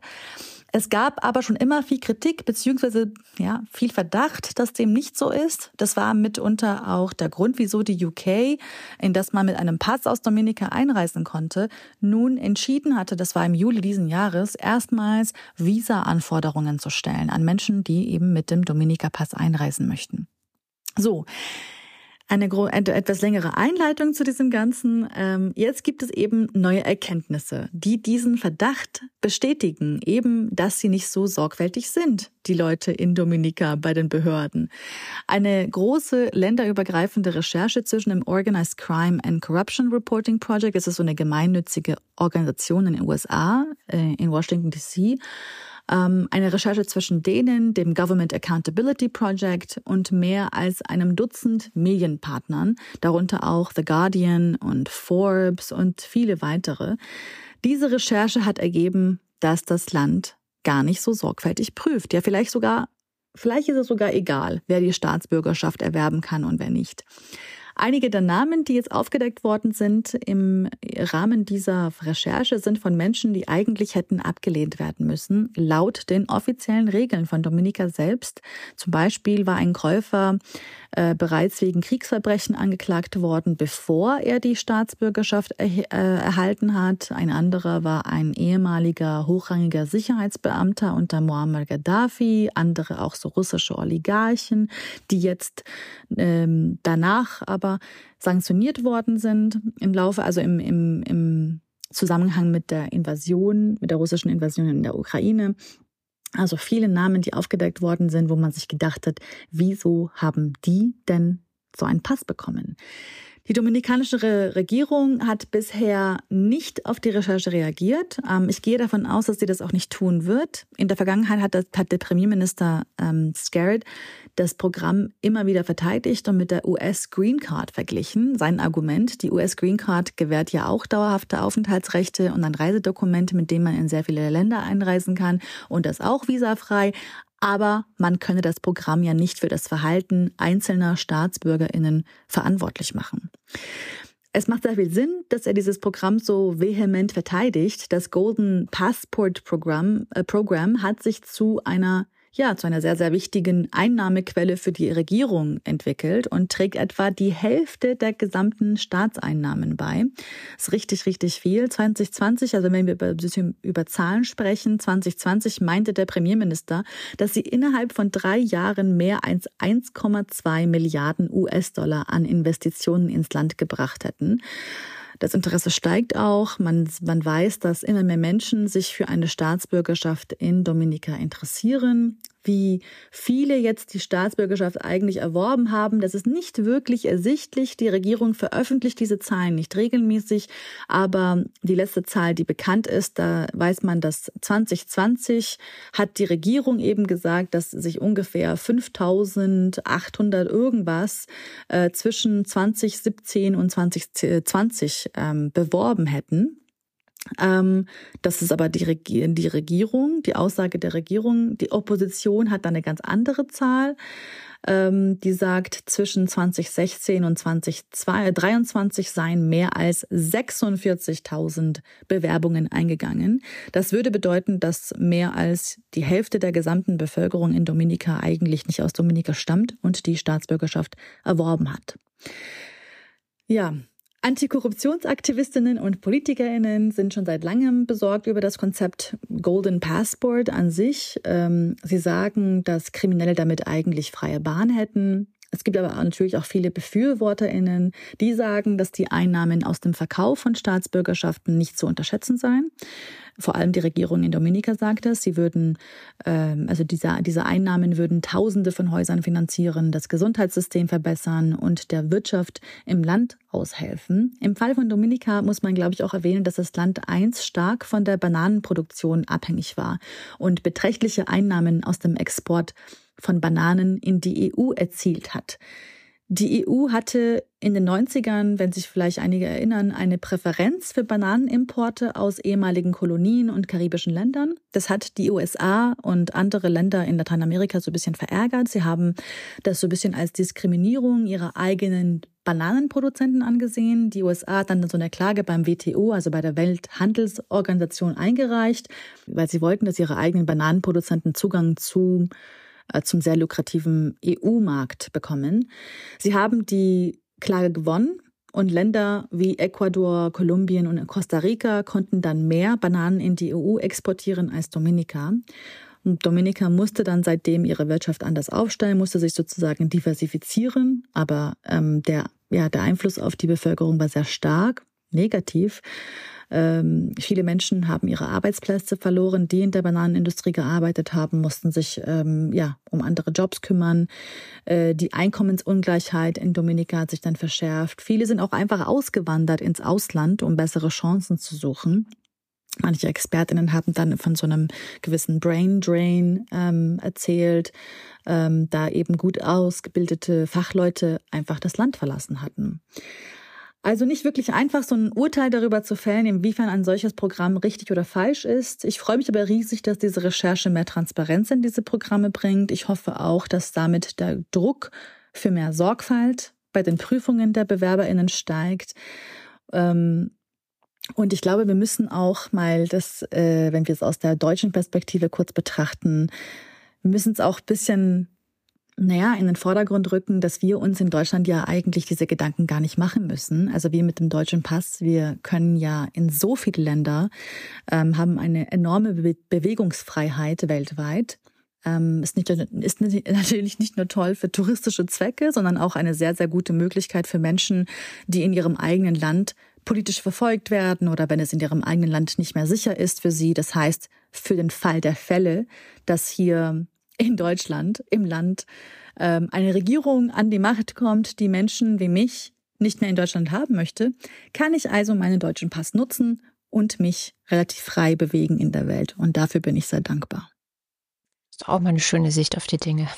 Boah, sowas Opportunistisches. Wobei das ja auch nichts Neues ist, ne? Ich meine, goldene Pässe kriegst du in der EU auch. Also Österreich hat sowas eine Zeit lang gemacht, Portugal hat eine Zeit lang goldene Pässe verkauft, mhm. äh, Zypern, Malta, ich glaube, Malta hat sich sogar, Malta oder Zypern, ich weiß gar nicht mehr. Ein, eins von diesen Ländern hat sich sogar ziemlich gesund gestoßen daran. Ich glaube, Bulgarien oder Rumänien verkauft goldene Pässe und dann hast du halt einen EU-Pass. Ist allerdings äh, ungleich teurer. Ich glaube, die kosten irgendwie so halbe Million oder 750.000 oh. oder sowas. Hm. Das heißt, Dominika ist ein bisschen billiger. Äh, und das Wetter ist besser. Ja. Einen habe ich noch. Äh, mhm. Wir gehen einkaufen und zwar im Discounter. Ähm, vegane Lebensmittel, also so ne, Knusperkrispies für den Airfryer und sowas, sind ja äh, wesentlich teurer teilweise als äh, tierische Vergleichsprodukte. Mhm. Und Lidl hat jetzt angekündigt, in Zukunft Zitat, nahezu das gesamte Sortiment, was immer das heißt, nahezu das gesamte Sortiment äh, seiner veganen Eigenmarke zum gleichen Grundpreis abzugeben wie vergleichbares Tierzeug. Sehr gut. Ja, ist super PR für Lidl, weil wir wissen ja alle, Corporate Social Responsibility ist immer PR. Klar. Aber Mai? Was Sie veröffentlicht haben, das fand ich das eigentlich Interessante an dieser Meldung, ist das Zahlenverhältnis. Ähm, es gibt eine Methodik, wusste ich bis dahin auch nicht. Der Worldwide Fund for Nature hat eine Methodik sich ausgedacht, mit der sich das Verhältnis von pflanzlichen zu tierischen Proteinen berechnen lässt. Also in so Läden. Also standardisierte Methode. Und bei Lidl in Deutschland war das, und das finde ich echt krass, 2022 kam auf, also bei Schnitzel und so, 89 Prozent Tier zu 11 Prozent Ersatzprotein.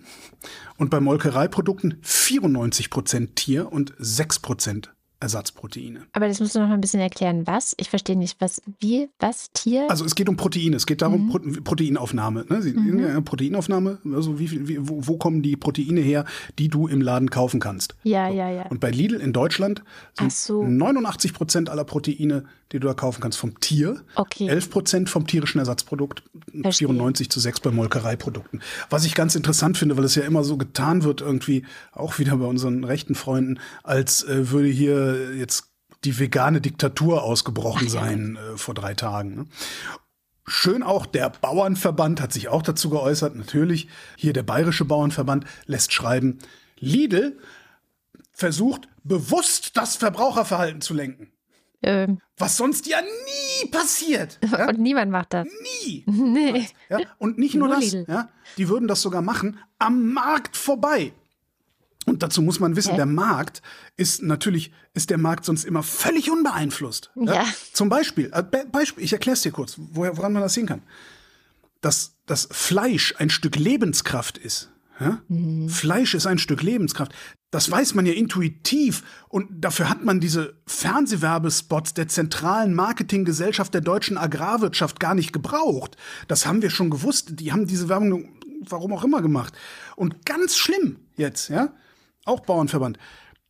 Damit würden nämlich tierische Lebensmittel indirekt in ein schlechtes Licht gerückt. Nein. Wo ich ganz witzig finde, ja, stimmt, das ist scheiße, die müssen direkt in ein schlichtes Licht gerückt werden. Super. Bauernverband ist echt immer für einen Lacher gut. Ich weiß überhaupt nicht, naja, das haben wir wieder die Bauern in den Kommentaren. Ja. Alles, äh, nee, ist es nicht. Ist besser, die Pflanzen direkt zu fressen und nicht über den Umweg Ja. Tier. Auch wenn ich gerne grille. Ach, grillen, hier lange nicht gegrillt. Ich habe zwei gute Nachrichten dabei diese Woche, weil so, schlimm, so viel Schlimmes passiert. Ähm, das eine ist, dass AfD-Verbote vielleicht gar nicht so aussichtslos sind. Man muss nur nicht gleich die ganze Partei verbieten wollen. Das habe ich gelernt in einem Podcast. Ähm, das Politikteil heißt der, ist von der Zeit. Und da war zu Gast die Ex-Verfassungsrichterin Gertrude Löbe-Wolf. Und die hat gesagt, anstatt dass man die gesamte AfD verbietet, wäre es zielführender, wenn man verfassungswidrige Landesverbände mit dem Instrument der Grundrechtsverwirkung verbietet. Das ist ein, Ah. ähm, ein, äh, ein, ein, äh, ja, ein, ein Prinzip, das im Grundgesetz steht, Artikel 18, und auch ein Teil unserer wehrhaften Demokratie ist. Und sie sagt, dass man Politikern zum Beispiel, die sich verfassungswidrig verhalten, damit das Recht auf Wählbarkeit oder Parteifunktionalität entziehen könnte. Und äh, schlägt vor, dass man Herrn Höcke, oder sie ist sich auch relativ sicher, dass man Herrn Höcke zum Beispiel mit dieser Grundrechtsverwirkung das Recht auf politische Aktivität aufgrund seiner Aussagen und Handlungen entziehen könnte. Super spannende Das machst Idee. du einfach mit jedem dieser, dieser Ja. Nazis und dann haben die irgendwann nur noch achtklassige Leute da stehen Genau. und die wählt dann keiner mehr. Das ist ein schöner, das ist ein schöner, schöner Fnord. Fand ich auch eine gute Idee. Weil dann hast du nicht dieses riesige Ding, sondern dann so, hier, der da, was hat er wieder gesagt? Ah ja, okay. Und du Raus brauchst dann, genau, hast dann für einzelne Leute Beweise und du kannst die sozusagen ihrem, ihres Rechts berauben, ihres Grundrechts, ähm, politisch aktiv zu sein und sich wählen lassen zu können. Das fand ich wirklich einen schönen Gedanken. Äh, verlinke ich natürlich. Und dann Stockholm. Die äh, irgendwie besten Nachricht dieser Woche fand ich kam aus Stockheim, weil die nämlich beschlossen haben, dass sie ab 2025 keine Erlaubnis mehr für das Fahren von Benzinern oder Dieselfahrzeugen geben. Also das heißt, du darfst ab 2025 wow. in der Innenstadt von Stockholm nur noch elektrisch betriebene Motoren fahren. Geil. Der Bürgermeister der Stadt, der begründet das mit Gesundheit. Er sagt halt, ja, Babys und alte Leute leiden unter der Luftverschmutzung und den Abgasen. Mhm. Ähm, Asthma und so weiter haben wir ja auch schon oft äh, hier in der Wochendämmerung drüber gesprochen, dass es da wirklich einen direkten Zusammenhang gibt. Und das will er nicht mehr, das will er beenden. Deswegen ähm, gibt es eben dieses Fahrverbot. Natürlich gibt es Ausnahmen, ja, weil es ist so bald, dass man das, glaube ich, auch ohne Ausnahmen nicht ah. durchziehen könnte. Also, weiß nicht, Feuerwehr, Polizeiautos zum Beispiel, aber auch Menschen mit Behinderung sollen Ausnahmen bekommen und noch ein paar andere.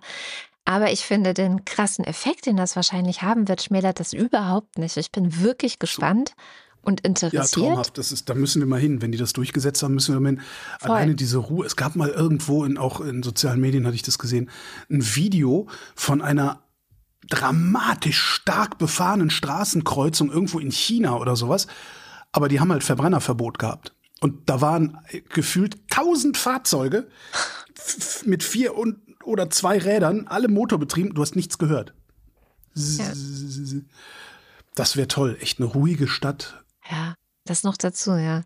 Also mich würde aber auch interessieren, nicht. wie das diskutiert wird, weil ich finde es echt krass bald. Also es ist ja. 2025 ist nicht mal mehr zwei Jahre, das ist quasi ein Jahr und ein bisschen.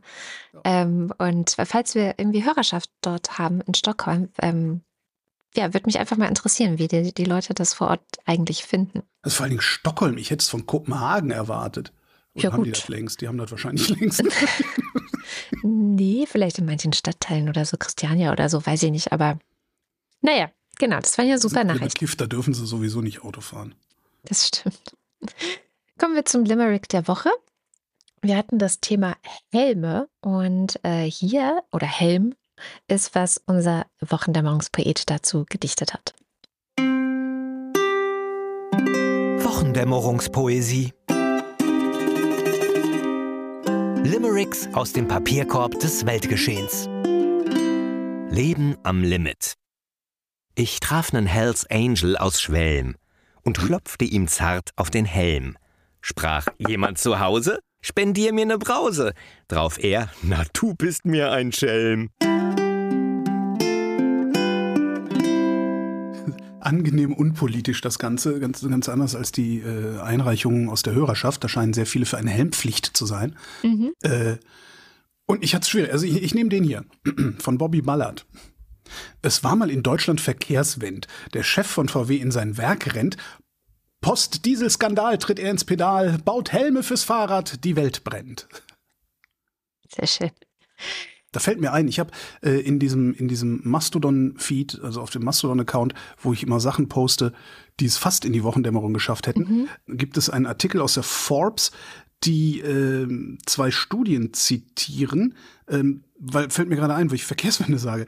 Äh, es gibt ja die Erzählung davon, dass dann irgendwie hier Deindustrialisierung, Untergang des Abendlandes, äh, weil äh, so viel Arbeitsplatzverlust in der Automobilindustrie, wenn wir die Antriebswende machen und so weiter. Das scheint nicht wirklich haltbar zu sein. Tja. Also das, es gibt gar nicht diese Arbeitsplatzverluste.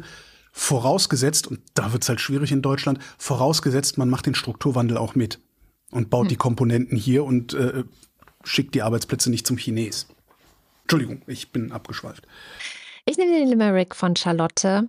Äh, sie schreibt, für E-Scooter oder Motorrad und was man noch sonst damit vorhat, verbilligt zu kaufen, gibt sie nun zu Haufen und seien es auch die Helme vom Vortag. Helme vom Vortag. So schön. Mein Bütchen hat immer, der verkauft so Brötchen und, und, und Teilchen und so. Und immer was abends übrig bleibt, packt er immer in Tüten, legt das in einen Korb und da steht noch vom Vortag ein Euro. Sehr schön. Was machen wir denn für ein Thema für die nächste oh. Woche? Hattest du äh. irgendein schönes. Was Lustiges meinst du? Ja, was, wo man was Lustiges draus machen kann, zumindest. Uiuiui, Primärenergie. Oh Gott, du hast immer so komische Themenideen. Ich weiß ja nicht. Ja, dann, dann musst du halt, dann, dann halt Lidl. Lidl finde ich gut. Ja, Lidl. Thema Lidl. Lidl finde ich Warum hast du eigentlich Lidl und nicht Lidl? Ja, das ist eine gute Frage. Es, es gibt ja auch Leute, die sagen Lidl. Finde ich gut. Also ich sage jetzt auch mal Lidl. So wie es Leute gibt, die sagen Bluski. Bluski. Bluski, so polnisch ausgesprochen. Dann äh, kommen wir jetzt zum Börsenticker. Montag, Wall Street zeigt Stärke. Dienstag, Wall Street setzt Erholung fort. Mittwoch, Hoffnung stützt die Krise. Donnerstag, US-Inflationszahlen enttäuschen Anleger. Freitag, US-Banken als Zünglein an der Waage. Oh Mann, hattest du auch den Eindruck, dass nach dem Krieg jetzt die Börse wieder Fahrt aufgenommen hat? Ist das, ist das ein Zusammenhang, den es sonst auch gibt? Schwer zu sagen. Normalerweise Sagen. sagt man ja, wenn die Kanonen donnern, kauf Aktien. Genau. Äh, ich habe ehrlich gesagt nicht hinge. Ich bin pleite im Moment. Ich hab, kann mich um solche so, Dinge ja. gerade nicht kümmern. Gut. Dann kommen wir zum Faktencheck. Heute wieder mit Nandor Höferscheid. Hallo Nandor. Ja, hallo. Was konntest du denn in den vergangenen drei Stunden noch finden, was du gerne ergänzen oder korrigieren würdest? Ja, also als erstes habe ich mitgebracht noch einen Link für die Show Notes, denn ihr habt ja viel über die Situation in Israel und im Gazastreifen gesprochen und ähm, ich habe da genauso wenig den Überblick wie alle vielleicht gerade, aber ich habe äh, einen äh, sehr aktuellen Bericht, also Stand 11.10., äh, vielleicht kommt dann da jetzt bald mal ein Update des UN-Hilfswerks für Palästina-Flüchtlinge gefunden. Also diese Organisation ist quasi mandatiert und finanziert durch die internationale Staatengemeinschaft. Nicht ganz unumstritten in der Vergangenheit auch mal mit Hamas-Bezügen ähm, leider involviert gewesen, aber die haben da zumindest einen sehr sachlichen Bericht halt zu der aktuellen Lage und ähm, da kann man ja reingucken, wenn man das möchte und wenn man noch nicht genug davon hat. Aber ich fand halt relevant, da ein, zwei Sachen nochmal rauszuzitieren. Also die sind halt da noch aktiv und können noch kommunizieren über Internet und Satellit, schreiben sie, aber es gibt keine humanitären Zugänge, das hattet ihr auch erwähnt. Auch ein medizinisches Zentrum, von denen die da mehrere betreiben, das wurde durch einen Kollateralschaden von einem Luftangriff auch der Israelis in äh, Mitleidenschaft gezogen. Und besonderes Problem ist wohl, dass da eben Diesel knapp wird und damit auch Generatoren und so für diese Zentren natürlich nicht mehr betrieben werden können. Also sie haben so für, ja, je nachdem, in welcher Region noch für ein paar Tage bis irgendwie zwei Wochen äh, halt Vorräte, schreiben sie. Und ähm, vor allem äh, gibt es da wohl so Lebensmittelausgabestellen, die halt seit dem 7. Oktober nicht mehr offen sind und auf die irgendwie knapp eine halbe Million äh, von den äh, Bewohnern äh, dort halt eben angewiesen sind. Also es unterstreicht halt nochmal, wie sehr quasi die Hamas da mit ihren Angriffen gegen Israel eigentlich natürlich die Leute im Gazastreifen auch ähm, ja, missbraucht, ne? eben für ihre terroristischen Zwecke. Und ich bleibe auch noch mal kurz beim Thema Hamas, denn ihr hattet ja auch gesagt, ja, die sind ja in der Vergangenheit immer bei Russland ein- und ausgegangen. Das halte ich für korrekt. Habe ich auch einen Link zu mitgebracht, der Kiew Independent, den man ja jetzt gut kennt durch den äh, Krieg in der Ukraine. Der hat das da sehr schön aufgeschrieben, fand ich. Und auch die Türkei hatte die erwähnt in dem Zusammenhang. Und das halte ich ebenfalls für äh, ja, belegbar, dass das so ist. Denn ähm, nicht nur gibt es da einen Bericht zu der Tagesschau zu, der eben gerade jetzt mal herausstellt, dass die Türkei sehr zurückhaltend nur reagiert hat auf diese Angriff der Hamas. Der hat unter die Türkei hat unter anderem offiziell die Hamas gar nicht wirklich verantwortlich gemacht für diese Angriffe. Also sie hat halt nur sich quasi mit dem Leid der Menschen solidarisiert, aber keine Schuldzuweisungen gemacht. Und dann habe ich tatsächlich äh, von 2018 noch, der ging jetzt ein bisschen rum, einen Tweet von Erdogan gefunden. Äh, der ist sogar noch im Original online, nicht nur als Screenshot. Und äh, da steht wörtlich drin, Reminder to Netanyahu, Hamas is not a terrorist organization.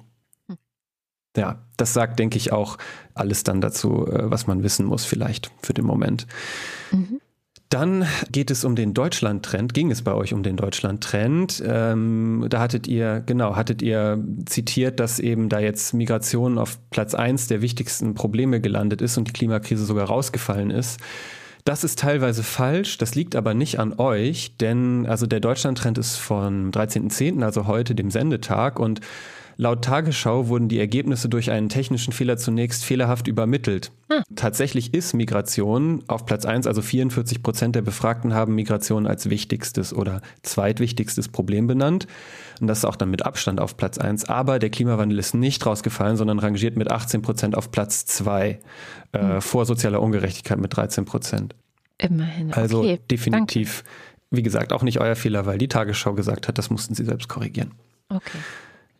Dann äh, habe ich mir äh, mal angeguckt, äh, wie ist das mit äh, diesem Thema Tempo 30? Ihr hattet ja darüber gesprochen, dass da leider der Vorstoß, irgendwie da den Städten, Gemeinden mehr Autonomie zu geben, nicht so richtig fruchtet. Und dann hat Holger so gesagt, so ja, äh, dann, äh, da steht ja drin, man kann eine Gefahrenlage definieren, um Tempo 30 damit zu rechtfertigen. Dann sollen doch halt na, quasi die Bürgermeister einfach Gefahren sagen, das ist jetzt eine Gefahrenlage und dann machen wir das mal. Und ich hab, wollte dann eigentlich nachgucken, okay, wer muss denn definieren, dass das eine Gefahrenlage ist? Ähm, ne? Aber äh, ja, tatsächlich habe ich dazu eine Ausarbeitung der wissenschaftlichen Dienste des Bundestages gefunden. Da lese ich jetzt einfach ein, zwei Zitate vor. Zum Beispiel, was quasi für eure Position da spricht, steht da drin, dass äh, auch das Bundesverwaltungsgericht ausgeführt hat, dass es zur Annahme einer Gefahrenlage nicht des Nachweises bedarf, dass jederzeit mit einem Schadenseintritt zu rechnen ist. Es genügt die Feststellung, die konkrete Situation an einer bestimmten Stelle oder auf einer bestimmten Strecke legt die Befürchtung nahe, es könnten möglicherweise durch Zusammentreffen mehrerer Umstände irgendwann mit hinreichender Wahrscheinlichkeit Schadensfälle eintreten. Also es klingt nach nicht so einer hohen Hürde. Ne? Mhm. Ähm, oder auch äh, steht da drin, eine vorherige Anhörung von gegebenenfalls betroffenen betroffenen Bürgern muss nicht erfolgen, ein Begründungszwang entfällt. Der Teufel steckt aber im Detail, also in so Begriffen wie an einer bestimmten Stelle oder auf einer bestimmten Strecke, da klingt das schon an. Es muss nämlich immer ein, ein Einzelfall, eine Einzelfallentscheidung sein. Eine Gemeinde kann nicht hingehen und sagen, für die Straßen in unserem Verantwortungsbereich gilt jetzt einfach Tempo 30. Das geht nicht. Ähm, und es gibt auch noch eine Vorschrift in der STVO, die äh, vor allem damit zu tun hat, dass ähm, Verkehrszeichen ja nicht zu viele davon aufgestellt werden sollen. Wer jetzt mhm. an den deutschen Schilderwald denkt, der findet das absurd, dass es da eine Vorschrift gegen zu viele Schilder gibt, aber da steht halt quasi sinngemäß drin, Verkehrszeichen sind nur dort anzuordnen, wo dies aufgrund der besonderen Umstände, zwingend geboten ist. Gefahrenzeichen dürfen nur dort angeordnet werden, wo es für die Sicherheit erforderlich ist, wo auch ein aufmerksamer Verkehrsteilnehmer die Gefahr nicht oder nicht rechtzeitig erkennen kann, auch nicht mit ihr rechnen muss. Und das ist dann sozusagen ein wesentlicher Punkt, der dann häufig dagegen spricht. Und die Straßenverkehrsbehörden müssen halt das anordnen. Da ähm, kann jetzt nicht irgendwie jemand, der politisch dafür gewählt wurde, so eine Gefahrenlage anzuordnen, das mal eben einfach so machen, auch wenn natürlich Beamte irgendwie weisungsgebunden sind gegenüber Vorgesetzten, aber das ist mir auch zu nebulös, da kann ich jetzt Faktenchecker nichts zu sagen. Aber es ist leider sehr kompliziert. Es klingt so, Wie ja. es halt in Deutschland oft so ist. Oh Gott, ja. Ähm, ich wollte noch in einem Punkt euch so ein kleines bisschen Kontra geben, weil ihr so, äh, ich glaube, es war Holger gesagt hatte, in der SCV, da geht es ja auch ausschließlich um Autoverkehr und ich fand seine, äh, seine historische Referenz da auch sehr launig, muss ich sagen, aber ich glaube, so, das ist so ein bisschen unnötige Polemik, die von tatsächlichen Problemen vielleicht ablenkt, die da wirklich drinstehen, weil da steht eben nicht drin und ich glaube, viele Leute haben wirklich gar nicht mal in die echte STV wirklich das, den Gesetzestext reingeguckt. Ne? Das ist jetzt kein Dokument von 1960, da steht nicht drin, wer seine Tür aufmacht, darf kein anderes Auto zerkratzen, sondern da steht drin, wer ein- oder aussteigt, muss sich so verhalten, dass eine Gefährdung anderer am Verkehr Teilnehmenden ausgeschlossen ist. Und es ist sehr klar, wenn man dieses Gesetz liest, dass auch insbesondere Fußgänger und Radfahrende Radverkehr auch Teil des Verkehrsgeschehens ist. Ne? Die Verordnungen im Detail sind dann sehr wahrscheinlich Teil des Problems. Aber indem man einfach sagt, das ganze Ding ist Quatsch, hm, weiß ich jetzt auch nicht, ob das dann so uns ich so glaub, hilft. Das war eine Polemik, ja. Ja, genau. Aber das hat mich so ein bisschen ist okay. als Checker gestört. ähm, ich bleibe auch noch mal ein bisschen beim Thema Verkehr zum Abschluss, denn äh, ihr hattet ähm, äh, ein, ja, ein Ding, was ihr auf Twitter äh, gelesen habt, so habt ihr es, glaube ich, äh, genannt, ich äh, zitiert, die Abschaffung, du warst das, okay, die Abschaffung fossiler Subventionen würde 65 Jahre Deutschlandticket finanzieren. Also nochmal schnell nachgeguckt, umweltschädliche Subventionen laut Umweltbundesamt so 65 Milliarden jährlich. Die Zahl ist nicht, ist nicht mehr ganz aktuell, aber nehmen wir die mal. Kosten des Deutschlandtickets ähm, ne, wird von Bund und Ländern gleichermaßen bezuschusst äh, für das aktuelle Jahr und für das vergangene Jahr jeweils mit 1,5 Milliarden Euro. Habe ich nicht aus der Primärquelle, sondern vom Deutschlandfunk, weil ich jetzt schnell sein wollte. Also rechnen wir 65 äh, Milliarden durch 1,5. Ergibt also, wenn man für ein Jahr die fossilen Subventionen komplett weglassen würde, würde das quasi ein, äh, 43 Jahre Deutschlandticketzuschuss ergeben. Ne? Natürlich ist aber die Realität, man müsste die fossilen Subventionen nur um einen verhältnismäßig geringen Betrag kürzen, um damit die Finanzierung auf Jahre sicherzustellen, weil das sind ja jährlich 65 Milliarden mhm. Euro, die in die Subventionen fließen. Das heißt, wenn man die streicht, hat man sogar viel, viel mehr Geld zur Verfügung, als man fürs Deutschlandticket allein bräuchte. Dann hat äh, Holger gefragt, explizit eine Faktencheck, wie viel Zuschuss kriegt denn die Bahn äh, eigentlich ähm, sowieso schon von öffentlichen Stellen? Einfach nur die Deutsche Bahn. Und äh, da habe ich nachgeguckt, 2022 haben Bund, Länder und Co. Investitionszuschüsse in Höhe von 8,5 Milliarden Euro an die Bahn gezahlt. Also eine ganz ordentliche Summe. Aber auch das äh, jetzt nicht viel mehr oder auch nur annähernd so viel wie äh, fossile Subventionen. Mhm. Ja, und damit wäre ich fertig für heute. Wunderbar. Vielen Dank, lieber Nando, und bis zum nächsten Mal. Danke. Bis dahin. Und dann auch zum Ende der Sendung. Ihr habt es gerade gehört, Holger ist pleite. Also schmeißt doch gerne was in unseren einen unserer Töpfe. Äh, auf Wochendämmerung. Jetzt werde ich hier schon, jetzt werde ich hier schon missbraucht. Mein Leid wird missbraucht, um ja, das ist so wie bei diesen großen Spendenorganisationen, die dann immer so leidende Kinder auf ihre Flyer drucken. Soll ich ein, soll ich ein Selfie von mir machen mit einer leeren Reisschüssel? So? Zum Beispiel. Das würde bestimmt helfen, die Leute zu überzeugen, auf wochendämmerung.de zu gehen und zu gucken, welchen der beiden Töpfe sie gerne nehmen möchten. Also man kann uns direkt Geld aufs Konto überweisen, dann kommt es eben ohne Abzüge. Naja, die Bank nimmt sich ein bisschen was, aber nicht so viel äh, bei uns an. Oder ihr geht über Steady, da gibt es die Ultras und den Fanclub. Und weil die uns jeden Monat so viel Geld geben, lesen wir jetzt deren Namen vor. Dins 1. Kabans Dubu Dibi Bebe Sprabachebe. Äh, wohl nicht, ich kann es immer noch nicht nehmen. Wing Commander Lord Flash hat sein politisches Sommerinterview. Herr Söder, Jesus war ein woker, mittelloser Ausländer. Würde Jesus die christlich-soziale Union wählen? Das Abi. Babette Bauer. Guido Baulich. Alexander Bonsack läuft ein Schauer über den Rücken, weil Holger mit der CDU schneller recht hatte als gedacht. Schon wieder Thüringen. Marc Bremer. Doris Davy, Doris Day. Oliver Delpi. Für mehr Hundesnacks der Maya Fanclub. Silke Dietz. Doppeldecker Fahrrad. Erik Fröhlich. Der Dösewicht, der euch einfach mal für die gute Arbeit und unterhaltsamen Sendung danken möchte, kleiner drei. David Hasenbeck. Adrian Hauptmann. Stefan Havrenek. Katharina Hüll. Der Jan. Matthias Johansen. Antjot Kästner. Sabine Lorenz. Müsli Müsli Miam Miam Miam.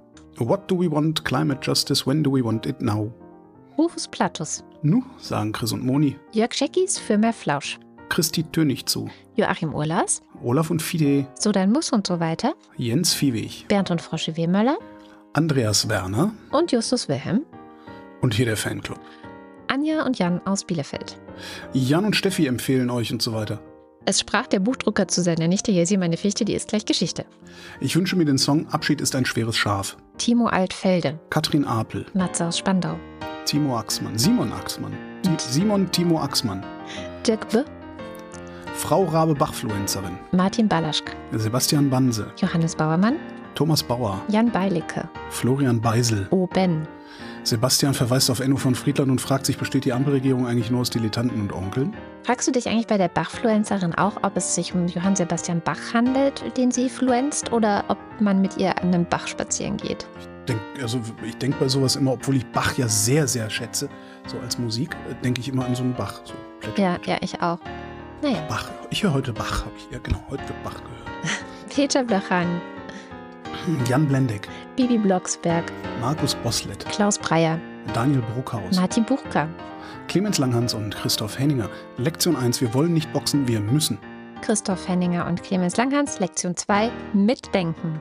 Silke grüßt Andy Computer sagt nein. Gian-Andrea Konzett. Katrin Czernotzki. Thomas D. Ja, hallo, also ich wollte mal sagen, also ohne deinen Fans wär, wärst du ja gar nichts, da könntest du mal sehen. Eigentlich heiße ich Dana. Der Wind, der Wind, das himmlische Kind. Cristiano der Tauscho. Felix, der jetzt seiner Stadt auf den Zahn fühlen wird, wie sie sich auf den Klimawandel vorbereitet und so weiter. Der beste Platz für Politiker ist ja das Wahlplakat. Dort ist er tragbar, geräuschlos und leicht zu entfernen. Vico von B. Bülow. Loriot. Roland Erck. 32 Schimmel auf einem roten Hang. Erst malmen sie, dann stampfen sie und warten wieder lang. Claude Fankhauser. Aktuelles aus dem Fachblatt Postillon. FDP stellt mit Entsetzen fest, dass sie Teil der Ampelregierung ist, die sie ständig bekämpft. Hast du den Hamas-Postillon mitgekriegt? Mm -mm. Warte mal. Postillon, warte mal. Das ist echt. Ich muss das vorlesen. Also szenische Lesung eines äh, Postillon-Artikels. Mhm, Berlin, DPO. Bundeskanzler Olaf Scholz hat heute ein Betätigungsverbot für die Terrororganisation, also das, das ist von, äh, von wann ist das? Vom 12.10., also von gestern. Mhm. Bundeskanzler Olaf Scholz hat heute ein Betätigungsverbot für die Terrororganisation Hamas in Deutschland ange...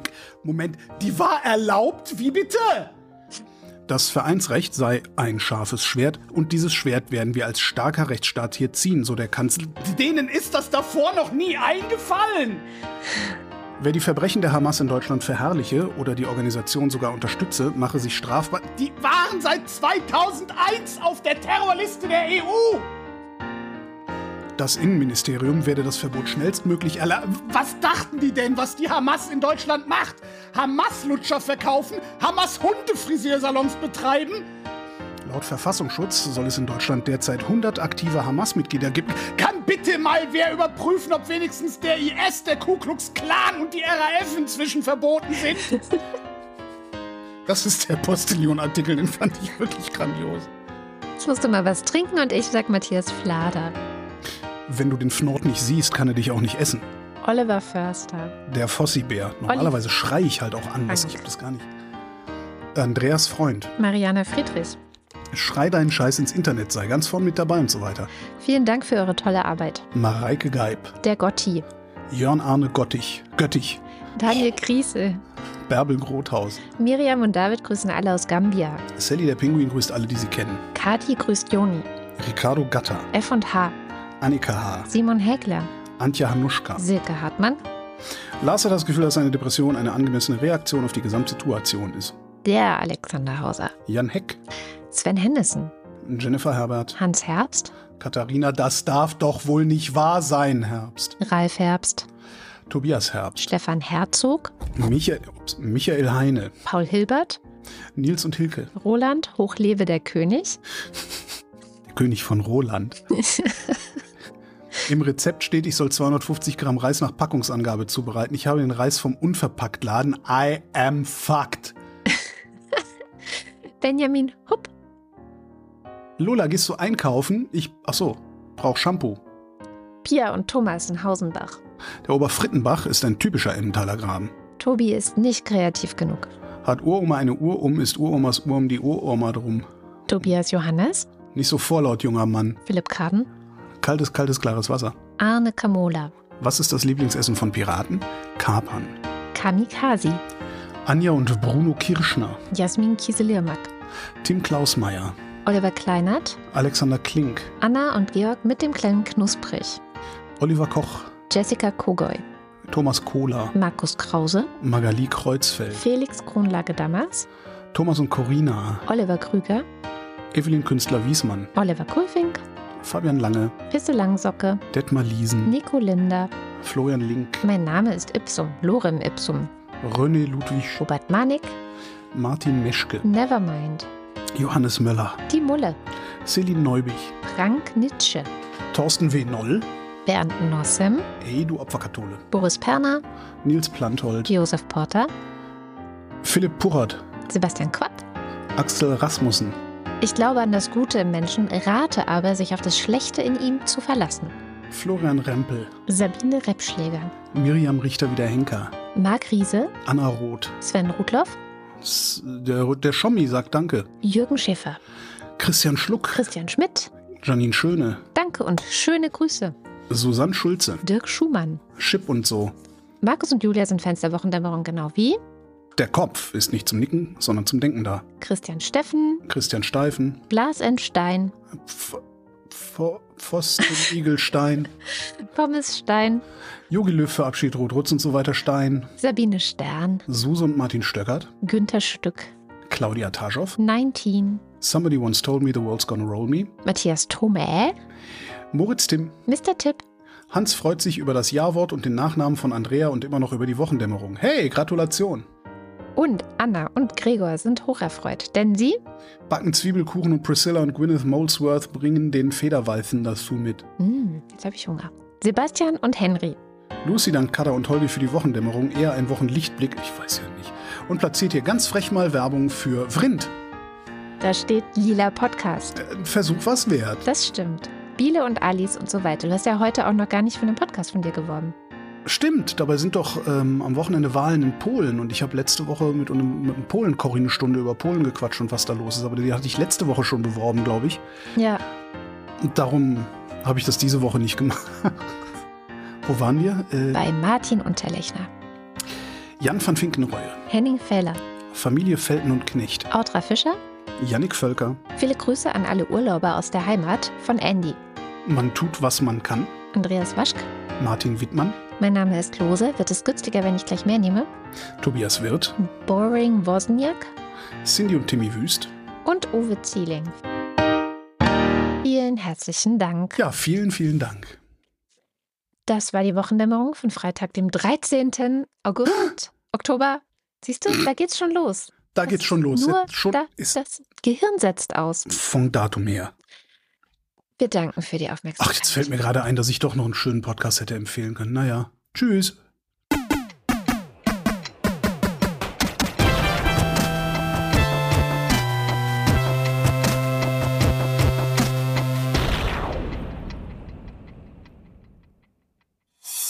Eine Produktion von Haus 1.